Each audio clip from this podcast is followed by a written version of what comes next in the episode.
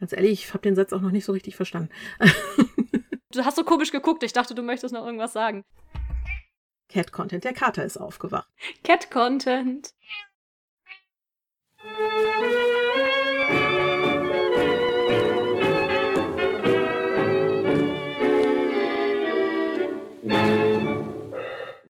Herzlich willkommen beim Tentakeldebakel. Gespräche über Steampunk, Zeitreisen und andere Abstrusitäten. Mit mir, Fräulein Clara. Und Fräulein Rosalinde. Liebe Clara, hast du dich denn auch auf die Walpurgisnacht begeben letzte Woche? Nee, ging ja nicht, konnten ja nicht raus, aber. Stimmt.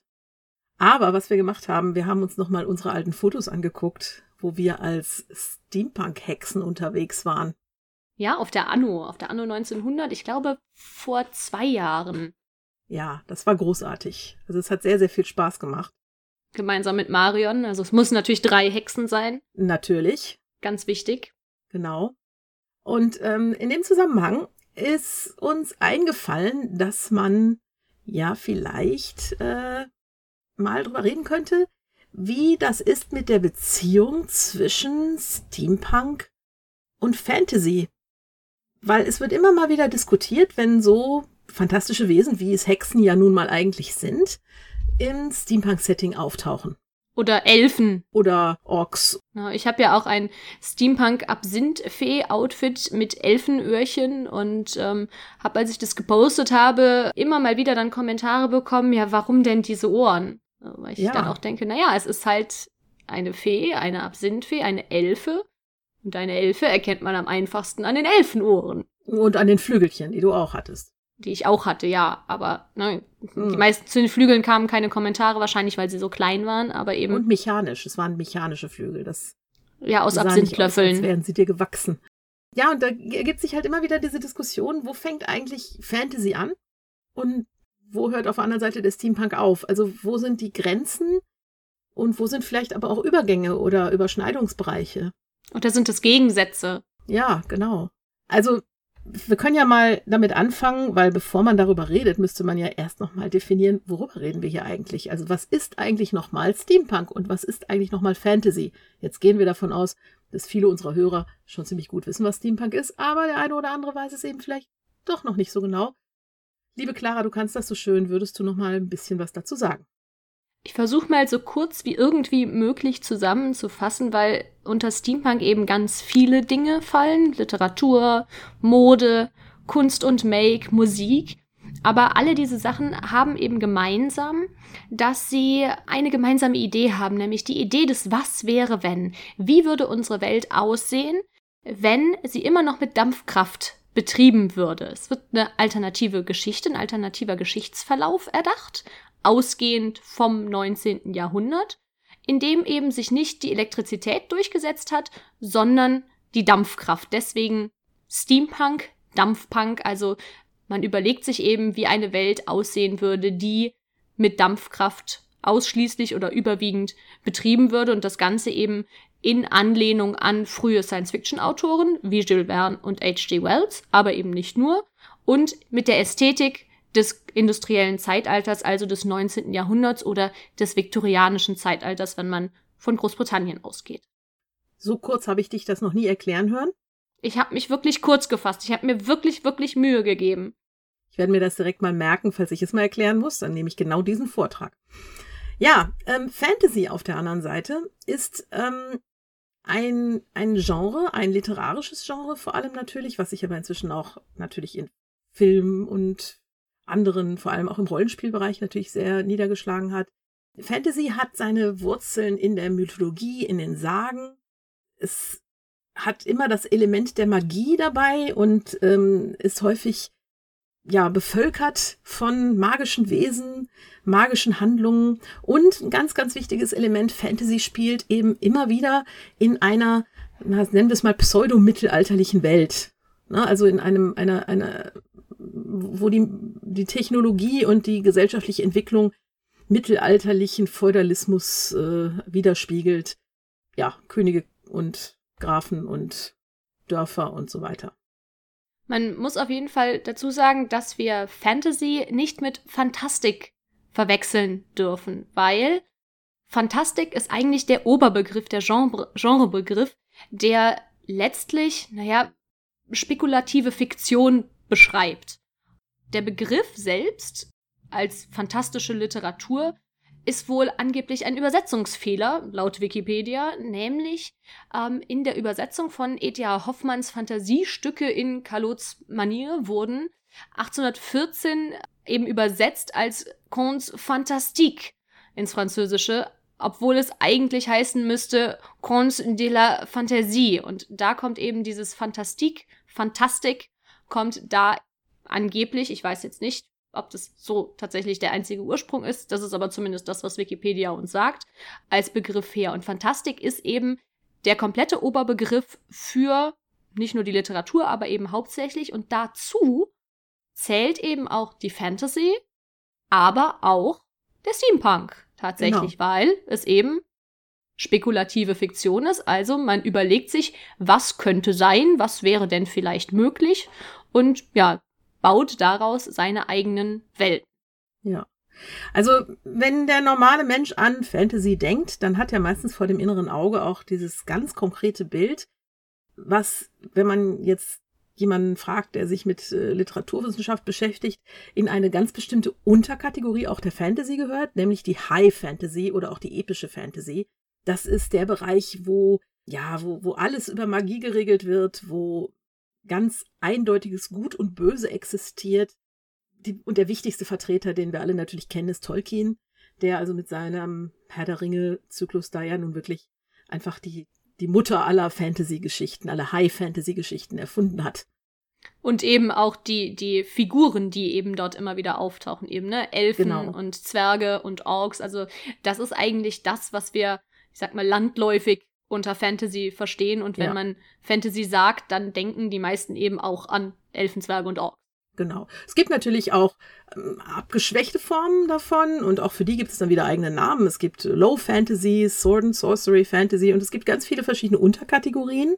Und eine davon ist zum Beispiel auch die Science Fantasy, die sich mit einer Mischung aus Fantasy und Science-Fiction-Elementen beschäftigt. Und ähm, kann, man könnte diskutieren, ob Steampunk zum Beispiel in diese Genreabteilung eben hineingehört.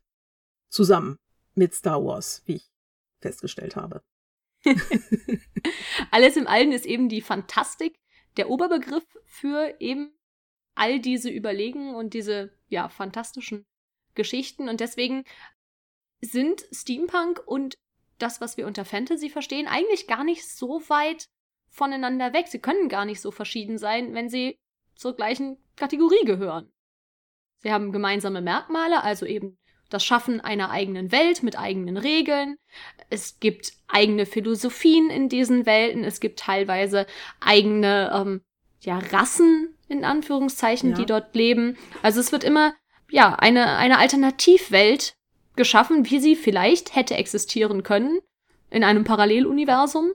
Und was ihnen gemeinsam ist, ist auch ja der Eskapismus kurz für die Leute, die das Wort nicht kennen, Eskapismus, ne, to escape, das englische Entkommen, also Eskapismus als Flucht aus der Realität. So versteht man das.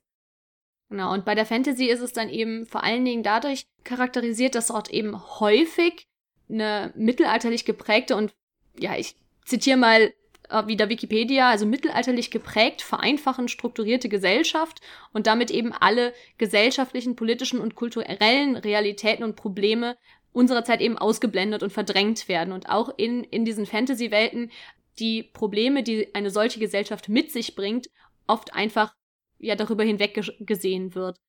Was, das ist ja interessant, weil das ist ja auch was, was dem Steampunk immer gerne vorgeworfen wird, ne? Das ist 19. Jahrhundert sozusagen als als Hintergrund und als Setting benutzt wird und man sich auf die äh, tollen fortschrittlichen Maschinen des 19. Jahrhunderts beschränkt und auf die das Leben der der Mächtigen und Reichen. Aber die ganzen Negativaspekte des 19. Jahrhunderts, wie ähm, ja Probleme mit Rassismus, mit äh, sozialen Problemen und so weiter, dass das ausgeblendet wird. Kinderarbeit, Nationalismus, ne, Kriege, die dann eben auch auftauchen. Und auch die Probleme, die die Industrialisierung mit sich gebracht hat, die ja durchaus nicht völlig äh, problemlos über die Bühne ging. Genau, also es ist, eben ja, dieser Eskapismus ist durchaus was, was sowohl Fantasy als auch Steampunk vorgeworfen werden kann. Muss nicht immer sein, weil auch gerade frühe ähm, Fantasy-Romane durchaus auch über eben diese ja Alternativwelten, über reale Probleme reflektiert haben und sie dadurch quasi dem Leser nochmal vorgeführt haben. Kleiner, ähm, kleiner Hinweis vielleicht, wir reden jetzt vorrangig eben über die Literatur, weil sowohl Steampunk als literarisches Genre als auch Fantasy, Fantastik als literarisches Genre gesehen wird. Das heißt also, dieser Eskapismus Vorwurf trifft auch hier wieder sowohl das, was wir unter Fantasy verstehen, als auch eben den Steampunk und beim Steampunk tatsächlich nicht nur in der Literatur, sondern eben auch als, ja, als Szene. Steampunk als Szene, die sich eben eine alternative ähm, heile Welt des 19. Jahrhunderts als Vorbild nimmt und dabei eben ausblendet, welche realen Probleme es gegeben hat.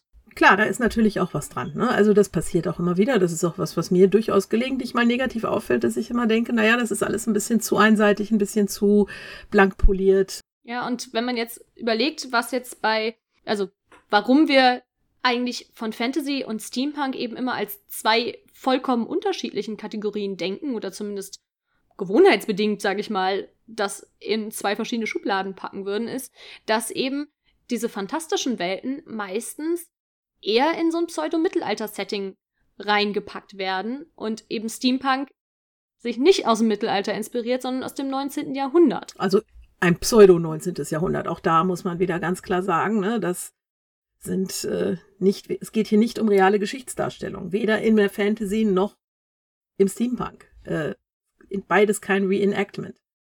Wobei man da aber auch sagen muss, auch so fantastische Welten, so Fantasy-Welten können sich natürlich fortentwickeln. Und mein Lieblingsbeispiel ist da definitiv die Scheibenwelt von Terry Pratchett, die in den ersten Romanen oder in frühen Romanen definitiv eine ganz klassische Fantasy-Welt ist, mit Zwergen, mit Elfen, mit Trollen, also ne, wirklich mit, mit allen Wesen, die man so in einer, in einer Fantasy-Welt irgendwie erwartet, mit Magie. Aber diese Welt entwickelt sich dann weiter und gerade in den späteren Romanen, ich habe ja in der letzten Folge erzählt, ich lese gerade Raising Steam, also toller Dampf voraus, dort wird die Dampfmaschine erfunden. Also da findet tatsächlich gerade in dieser Pseudo-Mittelalter-Fantasy-Welt die Industrialisierung statt. Und das heißt eigentlich, ist man da schon wieder sehr nah an Steampunk dran. Und wenn man sich die Verfilmungen anschaut, gerade von, äh, von Going Postal, das ist vom Setdesign und gerade was so die Klamotten angeht, schon sehr, sehr nah an Steampunk dran. Also an der Ästhetik, die wir von Steampunk kennen, eben mit großen Puffärmeln und Turnürenkleidchen und so weiter. Mhm. Ja, also wenn man nochmal zusammenfasst, was, was hat Fantasy und was haben Fantasy und Steampunk nochmal für Gemeinsamkeiten? Diese, dieses Weltenbilden, dieses Paralleluniversum, in dem man sich bewegt. Die größte Unterscheidung ist eben tatsächlich das zeitliche Setting, unter anderem. Und da muss ich ja sagen, da gibt's ja auch inzwischen auch Fantasy, die sich aus diesem Mittelalterbereich herausbewegt. Ne? Also die eben jenseits von dieser High Fantasy in was anderes hineingeht. Urban Fantasy fällt einem da ein. Ja, Beispiele dafür. Der Film hier Bright, genau. der tatsächlich im, ja, in der Jetzt-Welt, aber eben mit fantastischen Wesen spielt. Ja, oder die, die Peter Grant-Reihe von Ben Aranovic, die Flüsse von London, wo auch fantastische Gestalten in einer modernen Welt halt existieren. Oder Neil Gaiman. American Gods, ja. Genau, ja. Eigentlich müsste man da auch Harry Potter drunter zählen. Ja, so ein bisschen, ne?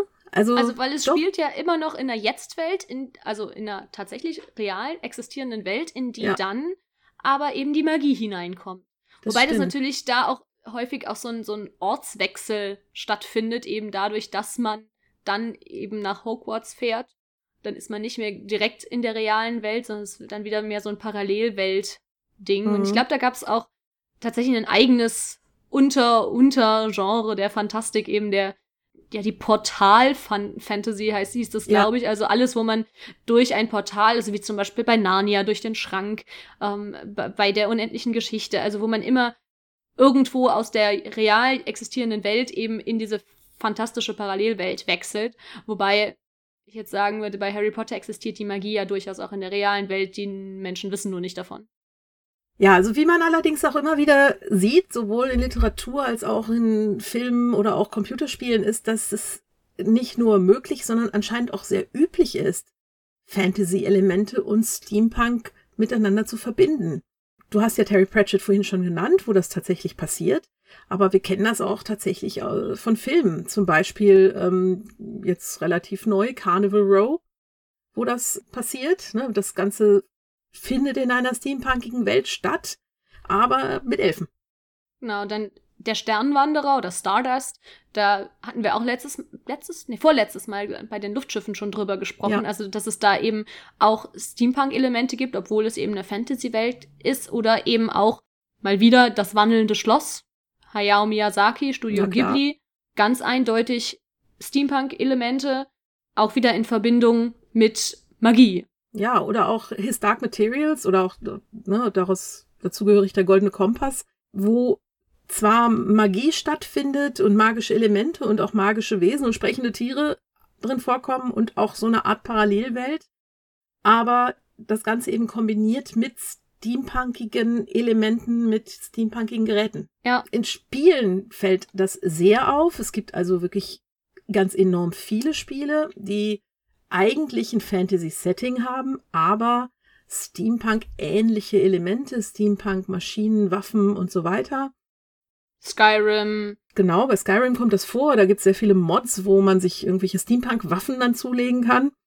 Bei Guild Wars 2 habe ich das gesehen, wo es diese eine Rasse, die Char gibt, die also in dieser äh, extrem steampunkigen Industriewelt leben. Ähm, wirklich sehr eindrücklich, aber es sind katzenhafte Zwitterwesen selbst. Und äh, Guild Wars ist eigentlich eine Fantasy-Welt, in der eben auch Magie passiert.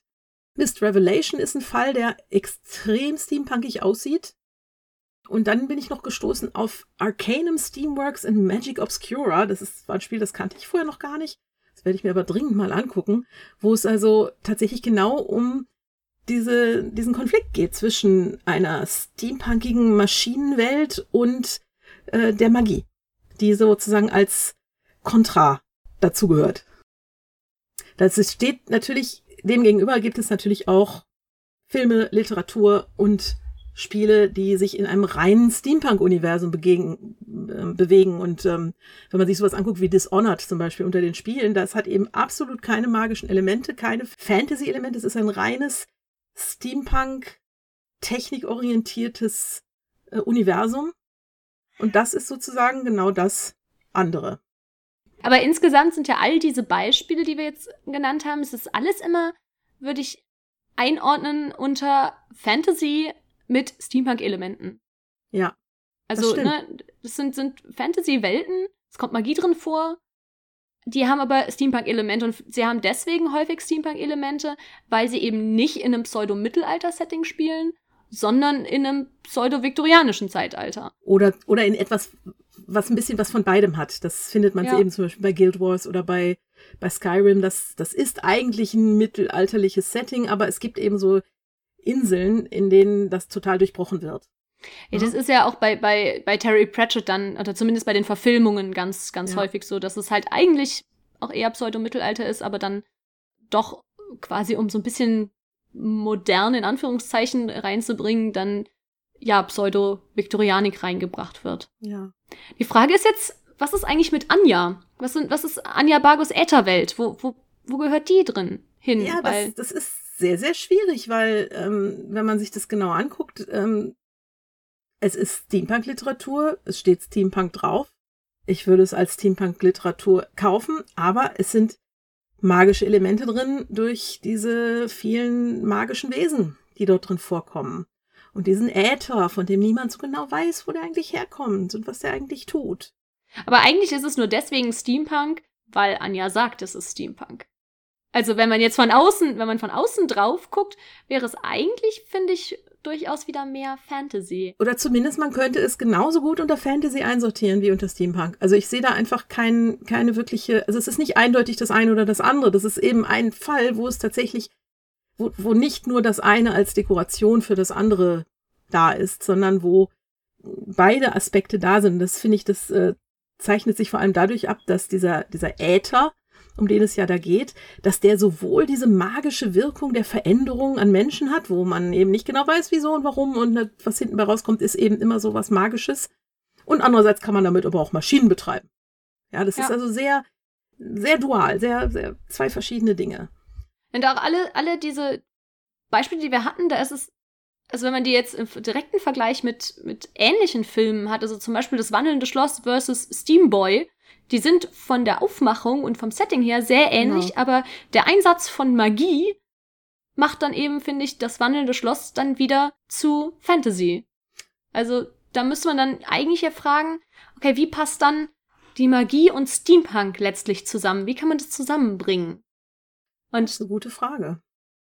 Ich meine, da kann man, können wir auf die Clarkschen Gesetze kommen, unter anderem eben ähm, diesen Satz, ich finde den total großartig und der, ich finde, der passt wundervoll auch zu Steampunk, nämlich jede hinreichend fortschrittliche Technologie ist von Magie nicht zu unterscheiden wenn man es eben nicht versteht, dann sieht es nach Magie aus. Wenn ich, ich meine, mein Smartphone ist eigentlich auch ein magischer Gegenstand, weil ich habe ja. überhaupt keine Ahnung, wie das Ding funktioniert. Aber es funktioniert. Und ja, und jetzt stell dir noch mal vor, du nimmst den mit in deiner nächsten Zeitreise ins Jahr 1856, ja? Da wird man dir schlimme Dinge vorwerfen. Auf jeden Fall. Und dementsprechend ist es ja eigentlich auch, kann eigentlich jede Steampunk-Maschine, die man nicht versteht, auch als magisch angesehen werden. Ja, klar. Es ist ja auch so, das muss man jetzt mal ganz klar sehen. Eine Steampunk-Maschine, die ich baue, die funktionieren soll, also entweder bin ich wirklich super gut und kann ihr eine Funktion abgewinnen, weil ich weiß, wie man mit Zahnrädern umgeht und so. Oder ich tue einfach so, als ob. Das ist ja, da haben wir ja auch schon drüber gesprochen, über dieses einfach so, ich sag, das ist jetzt eine Zeitmaschine, also ist das eine auf meinem Planeten. Im Grunde, wir wissen alle, Zeitreisen sind nicht wirklich möglich, also zumindest nicht so, wie wir uns das gerne mal vorstellen. Das heißt also, wenn diese Zeitmaschine funktioniert, dann ist das auch ein magischer Prozess, der da abläuft. Es ist eine Technologie, die es nicht wirklich gibt. Ich glaube, was so ein bisschen das Problem ist, Steampunk mit Fantasy und beziehungsweise mit Magie zu verbinden, weil wir haben ja eben gesagt, okay, das, was eben diese Welten fantastisch macht oder uns die Richtung Fantasy einordnen lässt, ist eben die vorhandene Magie, ist das natürlich ein Ziel von Steampunk, eigentlich das Verstehen wollen von Technologie ist. Und wenn wir jetzt wieder davon ausgehen, jede hinreichend fortschrittliche Technologie ist von Magie nicht zu unterscheiden, ist eben die Prämisse des Steampunks, ich will es aber ja verstehen, damit ich es von Magie unterscheiden kann. Magie ist nicht verständlich. Ja, und ist es ist, es ist so ein bisschen so eine Entzauberung von Technologie, eben durch das Verständnis, wenn ich mir mhm. angucke, wenn ich eine Maschine auseinandernehme, um sie zu verstehen und und, und dadurch diesen, diesen Erkenntnisprozess habe, dann nehme ich ihr dadurch ein Stück weit von der Magie, dass sie einfach was macht, was ich nicht verstehe. Ja. Und vielleicht ist das so ein bisschen, ja, auch das, was quasi dafür sorgt, dass man so ein bisschen ein Problem damit haben kann, eben Fantasy, Magie mit Steampunk zu verbinden, weil das so gegensätzlich ist. Magie ist immer irgendwas, das folgt zwar auch seinen eigenen Gesetzen, aber es sind eben nicht die, ja, physikalischen Gesetze, die dafür sorgen, dass, dass eine Steampunk-Maschine funktioniert. Und ja. die, eine Steampunk-Maschine ist immer logisch aufgebaut, ein Stück weit. Oder zumindest solange wir uns in der realen, bei realen Maschinen ähm, bewegen, ja. geht es eben darum, die verständlich zu machen durch das Teilen ich sag mal wieder, ne, Maker-Szene, ähm, Information-Sharing zu teilen, wie ich Sachen mache. Und Magie hat, die, die will nicht verstanden werden, die soll verzaubern. Und bei Richtig. Steampunk passiert eher eine Entzauberung ja. diese, dieses Magischen. Es kommt natürlich wieder Magie mit rein, dass man eben, ja, sich Geschichten ausdenkt zu seinen Maschinen und so weiter, aber letztlich ist es so ein bisschen ja eine gegensätzliche Erwartungshaltung. Ja, genau, das kommt drauf an, von, von welcher Richtung gehe ich darauf zu. Also bin ich jemand, der halt sagt, also ich möchte meine Maschinen erklärt haben, ich möchte, möchte das nachvollziehen können, ich möchte das Gefühl haben, dass das wirklich geht. Dann ist natürlich jedes, jeder Anschein von Magie, ja, zerstört mir diesen Eindruck. Ne? Umgekehrt, wenn ich jemand bin, der sagt, ich möchte mich gerne entführen lassen in diese Welt, in der eben alles möglich ist, in der Zauberei existiert, ist natürlich dieser Erkläransatz, dieses, ja, aber ich habe hier eine Maschine für, der zerstört natürlich da wiederum das Gefühl. Und das ist, ähm, ist eine Frage, von wo aus man dann kommt und ob man, ob man selbst dazu in der Lage ist, das beides miteinander zu verbinden. Jetzt allerdings fragt, wie kann man Magie tatsächlich in Steampunk einbringen, möchte ich ganz gerne mal so einen kleinen Exkurs machen, nämlich Steampunk inspiriert sich aus dem 19. Jahrhundert und ich sag mal, das Ding im 19. Jahrhundert war der Okkultismus. Oh ja. Also Seancen. Arthur Conan Doyle war ein großer, großer Vertreter des Okkultismus und hat dort selbst Seancen organisiert, um eben, ja, mit, mit, äh, mit, via Medien, mit, mit, äh, ja, der, der Anderswelt oder der, der Welt der Toten in Verbindung zu treten. Ja, klar. Also das ist, das war was, das war total in im 19. Jahrhundert und eigentlich finde ich, Okkultismus selbst sehen wir im Steampunk viel zu wenig. Eigentlich ja. Also von, vielleicht von Madame Olga mal abgesehen. Natürlich, Madame Olga. ähm, aber äh, es gab auch genauso eine Bewegung im 19. Jahrhundert, ähm, diesen Okkultismus auch ja zu widerlegen. Also Houdini fällt mir da ein, ich meine, das ist spät, sehr spät, sehr spätes 19. Jahrhundert, aber der ja wirklich sich große Mühe gegeben hat und sehr viel Zeit investiert hat, darin so Medien zu entlarven. Ne? Also es gab beides. Es gab die Leute, die da sofort auf den Zug aufgesprungen sind und es gab eben die Leute, die sofort gesagt haben, das ist doch alles Käse und ähm, ich erkläre euch jetzt, wie das eigentlich passiert. Und dass das alles nur Scharlatane waren. Ja, so, natürlich, ja. klar. Vielleicht ist das auch so ein bisschen was, warum Anjas Ätherwelt dann doch wieder rein reinpasst in, in Steampunk, weil da natürlich Na die, die wissenschaftliche Erforschung des Äthers und die technologischen Einsatzmöglichkeiten von Äthers erforscht werden, genauso wie eben der Okkultismus einfach als weitere wissenschaftliche Disziplin oder Erforschungsgebiet angesehen worden ist. Und das macht es vielleicht dann auch wieder ein Stück weit steampunkiger und weniger fantastisch, weil die Magie wird meistens nicht erforscht. Also ja. es, da, da will niemand wissen, wie sie funktioniert. Man will nur, dass sie funktioniert und dass sie für einen funktioniert. Na klar. Ja, also es ist äh, ganz sicher eine Möglichkeit, Magie einzubringen in diesen Mantel der steampunkigen wissenschaftlichen Umfassung sozusagen. Mir fällt da gerade auch wieder hier die Steampunk Ghostbusters, die League of Steam ein, die ah, ja. ja quasi, also die ja Geisterjagd, also eben ne, was Okkultes machen, aber eben mit Steampunk-Apparaturen. Und wenn ja. ihr das noch nicht geschaut habt, dann geht ihr jetzt nach dem Hören dieses Podcasts auf YouTube und dann schaut ihr euch bitte unbedingt League of Steam an. Wir verlinken euch das auf jeden Fall wieder in den Show Notes. Die findet ihr wie immer auf unserer Facebook-Seite Tentakel Debakel Podcast. Da verlinken wir euch das, weil das ist eine wundervoll gemachte kleine Serie. Ich glaube, es gibt drei Staffeln mit so Mini-Folgen, wo eben Leute, ja, Geister jagen, Monster jagen. Ja, Stichwort Monsterjagen. Es gibt auch das große Steampunk-Handbuch für Monsterjäger.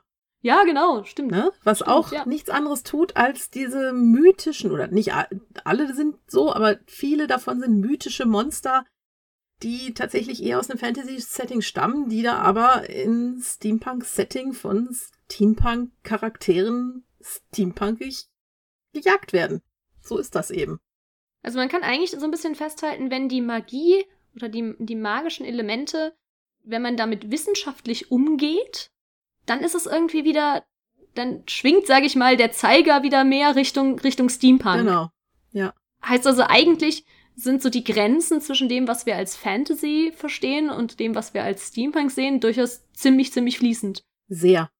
Also sehr, sehr fließend. Ich meine, genau. gehört halt beides zur Fantastik, ne? Ja. Also gehört halt eh schon zum, zum gleichen Oberdach, aber heißt letztlich gibt's gar nicht so große Unterscheidungen, außer eben vielleicht ja die Einstellung zur Magie. Ja, und was man dabei anhat. genau, was man dabei anhat. Richtig. Ja, ein Bereich, wo Steampunk und Fantasy allerdings tatsächlich dann doch gerne mal aufeinandertreffen und zwar nicht immer im schönen, äh, in schöner Form, äh, ist äh, der Bereich von Veranstaltungen. Das haben wir selber auch erlebt äh, mit der oh, Steampunk-Expeditionsgesellschaft. Wir waren auf dem Mercatus Fantasticus in Trier. Also ist schon ein Weilchen her. Und im Nachgang ähm, gab es ein, ein paar böse ja, Kommentare, was wir denn da gesucht hätten als, als Steller. Wir hätten da doch gar nicht hingehört. Ja. Nun muss man dazu sagen, dass der Mercatus Fantasticus wohl ursprünglich aus einem reinen Mittelaltermarkt entstanden ist, sich dann aber selbst dazu bekannt hat, eben ein fantastisches Setting zu bieten. Also nicht eben durch den Namen, ne? Also ja. Mercatus Fantasticus. Genau, und wir auch absichtlich aus dem Grund mit eingeladen wurden. Aber das passiert eben gerne immer wieder, dass also Menschen möchte jetzt nicht sagen, dass das nur die Fantasy- und Mittelalterszene betrifft. Ähm, andersrum geht's genauso. Aber da ist es mir halt bis jetzt erst passiert, dass also Menschen aus der einen Richtung kommen und sagen, was wollen die hier? Die haben hier nichts zu suchen, das ist nicht deren Welt. Die wollen wir hier nicht, die versauen uns die Atmosphäre. Ja. Gibt auch immer wieder die Diskussion vor, vor dem MPS, also wenn der, wenn der MPS Weihnachtsmarkt ist, ob man da in Steampunk hingehen kann oder nicht. Oder ob man sich da eben, ob man da ein Steampunk-Treffen macht oder nicht. Und ich bin immer der Ansicht, für mich ist das kein Steampunk-Event. Da muss ich nicht in Steampunk-Klamotte hingehen, weil es heißt halt mittelalterlich fantastisches Spektakulum. Ich meine, von der, vom Selbstverständnis her sind die ja sehr offen für, für sämtliche Fantasy-Sachen. Aber ich weiß nicht, mhm. durch diesen Zusatz mittelalterlich ist es für mich halt einfach ein Mittelalter-Weihnachtsmarkt. Und da kann ich meinetwegen mit Elfenöhrchen hingehen. Und da sind wir auch als Steampunk-Hexen gewesen. Aber da hatten wir eben. Das war sehr schön. Dieses magische Element und es war für mich mehr Fantasy als Steampunk. Und das geht dann auch, aber ich würde dann nicht in Steampunk hingehen. Zumindest ähm, wäre das nicht meine erste Wahl. Also sehe ich, sehe ich ähnlich. Wobei du ja auch da gewesen bist in, in Steampunk. Ja, aber sehr runtergetunt. Also das war, ich, ich war mal da mit Zylinder, den ich mir allerdings da gekauft habe. muss ich dazu sagen. Es war so ein, ein runtergetuntes Steampunk-Outfit, wo ich dann irgendwann den gekauften Zylinder oben drauf gesetzt habe. Aber ich, ich würde jetzt kein Steampunk-Treffen in voller Steampunk-Montur mit Rückenapparat und allem auf dem mittelalterlichen Lichtermarkt vom MPS tragen. Würde ich nicht machen. Ich würde auch nie auf einen ausgewiesenen Mittelaltermarkt gehen und dann, wenn mich einer fragt, sagen, ja, ich bin Zeitreisende. Weil ich, ich mache mir halt vorher Gedanken. Ich gucke mir so ein, so ein Event an ich überlege mir das, was für eine Atmosphäre gibt es da und was würde da reinpassen. Und äh, wenn ich da sehe, das ist ein Mittelalter-Event und der spielt eben im Mittelalter und da laufen die Leute eben mittelalterlich gewandert rum, dann komme ich da nicht als Steampunk. Das ist jetzt so mein persönliches. Ähm, Wobei man da ja auch dann Gefühl. wahrscheinlich eher nicht so mit Elfenöhrchen hingehen würde. Ja, das, das Wobei, ist auch das Ding. Ne, also, auch da wieder sind wir in der, in der zeitlichen Einordnung, in Anführungszeichen, von eben Fantasy, High Fantasy, Elfen und so weiter, die eben eher zum Mittelalter passen als eben zum Steampunk, zum, zum 19. Jahrhundert. Ich meine, gut, jeder A-Papst wird bei jedem Mittelaltermarkt sagen, dass der Fantasy ist, weil es halt immer nur eine Auslegungssache ist, aber ja, es gibt so Stimmt. viele Veranstaltungen, wo man, wo man fantastisch gekleidet hingehen kann. Man kann zur Fahrt gehen, man kann zur Elfia gehen, man kann überall da, wo es eh Crossover ja. gibt, kann man hinkommen und da kann man dann auch eben als Steampunk-Elfe hingehen oder als Steampunk-Ork. Ich möchte bitte ja. gerne einen Steampunk-Ork sehen. Wenn jemand einen Steampunk-Ork hat, bitte, zeigt mir Bilder. Ja, bitte. wir warten schon länger Steampunk-Zwerge habe ich schon gesehen, Steampunk-Orks bis jetzt noch nicht. Es ist ich, ich denke mal, es ist überhaupt kein Aufwand, bevor man zu so einem Event hingeht, sich mal äh, Bilder aus vergangenen Jahren anzugucken, sich das nochmal alles durchzulesen und wenn man sich ganz, ganz, ganz unsicher ist, einfach mal beim Veranstalter anzufragen, ob das okay wäre. Was die dazu sagen. Denn das sind im Endeffekt diejenigen, die sich, ne, die sich vorstellen, wie ihr Event aussehen soll und ähm, dem kann man sich dann anpassen. Also ich äh, habe diese schöne Übersicht über Mittelaltermärkte gefunden und da waren auch fantastische dabei. Äh, die packen wir mal in die Show Notes rein. Da könnt ihr mal gucken, das, was es alles gibt. Ähm, und da sind, da sind eben auch MPS-Veranstaltungen und so weiter mit dabei. Und da ist es eben überhaupt kein Problem, auch die Elfenöhrchen auszupacken. Oder vielleicht auch tatsächlich mal die steampunk elfenöhrchen Und wenn wir jetzt nochmal so ein bisschen zurückgehen eben zu der, also das ist ja quasi, diese Veranstaltungskiste war ja jetzt mehr so ein bisschen, okay, kann ich in Steampunk auf Fantasy gehen und kann ich in Fantasy auf Steampunk gehen. Ähm, wenn wir nochmal zurückkommen zum, ich sag mal, Crossover, also zu Steam Fantasy, dann ist ja auch so ein häufiges Argument, warum man eben keine Steampunk-Elfe machen sollte. Dieses Totschlag-Argument hier, das gab's aber im 19. Jahrhundert nicht. Ich möchte hier bitte noch einmal darauf hinweisen, wir machen kein Reenactment. Wir sind Steampunks. Wir wollen nicht zeigen, wie es war. Wir wollen zeigen, wie es hätte sein können. Also wir sind eh nicht historisch korrekt. Was wir mit Steampunk machen, ist eh Fantasy. Es ist Fantastik und es ist kein Reenactment. Bitte schreibt es euch auf. Es ist genau. kein Reenactment. Ich empfehle immer ein Poster ins Klo hängen, da hat man immer was zu lesen und hinterher weiß man es Es ist aber irgendwie so ein gefühlt auch so ein, so ein deutsches Ding, dass alles irgendwie in Schubladen reinpassen muss und die Steampunk-Elfe passt halt nicht in die Schublade Steampunk und sie passt nicht in die Schublade Fantasy, also geht es nicht. Das, das finde ich total schade, weil ja. ähm, ich habe mit Steampunk eben angefangen, weil es diese große kreative Freiheit gibt und weil es keine so festen Regeln gibt. Ich bin aus der Lolita-Szene gekommen, also aus, aus der japanischen ähm, Mode-Richtung, und da gibt es sehr strenge Regeln dazu, was ein Lolita-Outfit ausmacht. Und innerhalb dieser Regeln kann man sich wunderbar frei bewegen, aber die größere Freiheit bietet mir Steampunk. Also dementsprechend, wenn ihr Bock habt, Steampunk-Elfen zu machen, macht es bitte und bringt auch Magie in euren Steampunk ein. Ja. Und wie gesagt, wenn, wenn man es eben ein bisschen steampunkiger machen möchte, dann ist man halt der Magieforscher statt der Zauberer oder statt der Hexe. Genau. Ich glaube, dass man letztlich, ich meine, wir haben ja, wir haben ja festgestellt, die Grenzen sind eh fließend. Und dann sorgt halt dafür, dass die Schubladen aufgebrochen werden und macht mehr Crossover. Seid einfach kreativ und lasst euch von niemandem aufhalten dabei. Und wenn ihr irgendwo damit hingehen wollt, wie gesagt, schaut euch an, wo ihr hingeht. Es gibt jede Menge Veranstaltungen, wo man eben mit so Crossover-Sachen wunderbar aufgehoben ist. Und ähm, wenn ihr unbedingt mal auf eine Steampunk-Veranstaltung gehen wollt und ihr habt kein Steampunk-Outfit, dann könnt ihr vielleicht auch in der Mittelalterkutte kommen. Wir bringen euch schon irgendwie unter. Dann muss nur die Story dahinter gut, gut stimmen und dann seid ihr halt gerade von einer Zeitreise aus dem Mittelalter zurückgekommen. Bringt halt ein paar anachronistische Elemente mit rein und dann kriegen wir das auch schon irgendwie untergebracht. Bisschen mehr genau. Rollenspiel genau. insgesamt auf Steampunk-Veranstaltungen wäre sowieso nicht schlecht. Das wünschen wir uns schon lange. Genau. Das und den Org. Steampunk Org. Ihr wisst Bescheid. Wo wir gerade bei den Veranstaltungen sind, damit kommen wir eigentlich auch schon zu einer der Kategorien, die immer im Tentakel-Debakel dabei sind, nämlich dem Tentakel-Orakel. Ja, aktuell ist äh, schlecht. Ähm. so schön ausgedrückt. ist schlecht gerade. Ja, möchtest du ja. noch was sagen? Nee, da gibt's nicht viel zu sagen. Es, es ist so, äh, alles ist abgesagt, nichts findet wirklich statt. Also zumindest kein reale, keine Veranstaltung im realen Leben. Es gibt immer wieder Online-Veranstaltungen, wo wir aber festgestellt haben, dass die selten lange im Voraus äh, angekündigt werden und vieles bekommen wir gar nicht mit. Wenn ihr also von irgendeiner Online-Veranstaltung in der näheren Zukunft wisst, dann bitte informiert uns, informiert den Clockworker, dann kommt das damit auf die Liste.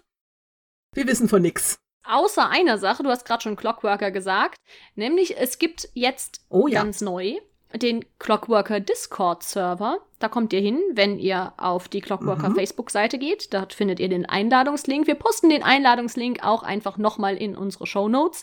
Ähm, dann könnt ihr auf den Discord kommen, also wunderbare Chatmöglichkeit. Und genau da haben wir für kommenden Donnerstag, den 14.05. für 8 Uhr das nächste Forenrollenspiel geplant. Also wenn ihr mal Bock habt, eure Steampunk-Rolle oder irgendeine Steampunk-Rolle ein bisschen auszuspielen in Form von geschriebenem Wort, dann kommt einfach am Donnerstag, gerne auch natürlich früher, um sich mal ein bisschen umzuschauen, mit dazu und kommt mit auf eine Abenteuerreise in die Schweizer Alpen. Genau, als Passagiere der HMS Anastasia. Genau. Nach ihrem spektakulären Crash letzte Woche. Beinahe Crash. Wir sind notgelandet, befinden uns aktuell in den Schweizer Alpen. Und von dort aus geht es am Donnerstag zum nächsten Abenteuer. Ja, letzte Kategorie auf unserer Liste ist das GGG. Und heute fange ich mal an. Und zwar habe ich vorgestern etwas geliefert bekommen. Endlich das heißt ersehnte Grafiktablett. Ich brauche das zwar im Moment vor allem im beruflichen Zusammenhang. Ich muss nämlich äh, Schülerarbeiten korrigieren und das äh, geht da die mir alle Bilder schicken, jetzt gerade vom Homeschooling aus, ganz, ganz prima mit diesem Grafiktablett. Da kann ich mit dem fetten Rotstift überall reinschreiben. Nein, manchmal ist auch grün und ganz oft mache ich Smileys drunter. Aber es ist natürlich auch ein total tolles Gerät, wenn ich mal äh, was zeichnen möchte und so. Also ich spiele da gerade mit rum und ich finde es ganz super. Es war ein relativ billiges, aber ich finde, es funktioniert ziemlich gut. Also ich werde da mal einen Link mit so reinpacken. Feines Teil. Ich habe was geordnet. Ich musste gerade überlegen, wie ich das jetzt auf G kriege, weil gesortiert gibt es nicht.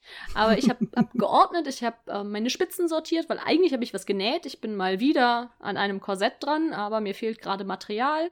Und dann überkam es mich gestern und ich habe, ich glaube, dreieinhalb Stunden Spitzen aufgerollt, die jetzt alle fein säuberlich sortiert und schön sichtbar in, meinem, in meiner Kiste stehen. Ich glaube, Marie Kondo wäre stolz. Jetzt ist ein bisschen mehr Ordnung in meinem, in meinem Nähschrank. Und ich habe festgestellt, Ich räume gerne auf, ich sortiere gerne. Das Problem ist das Ordnung halten. Das mache ich überhaupt Mhm. nicht gerne.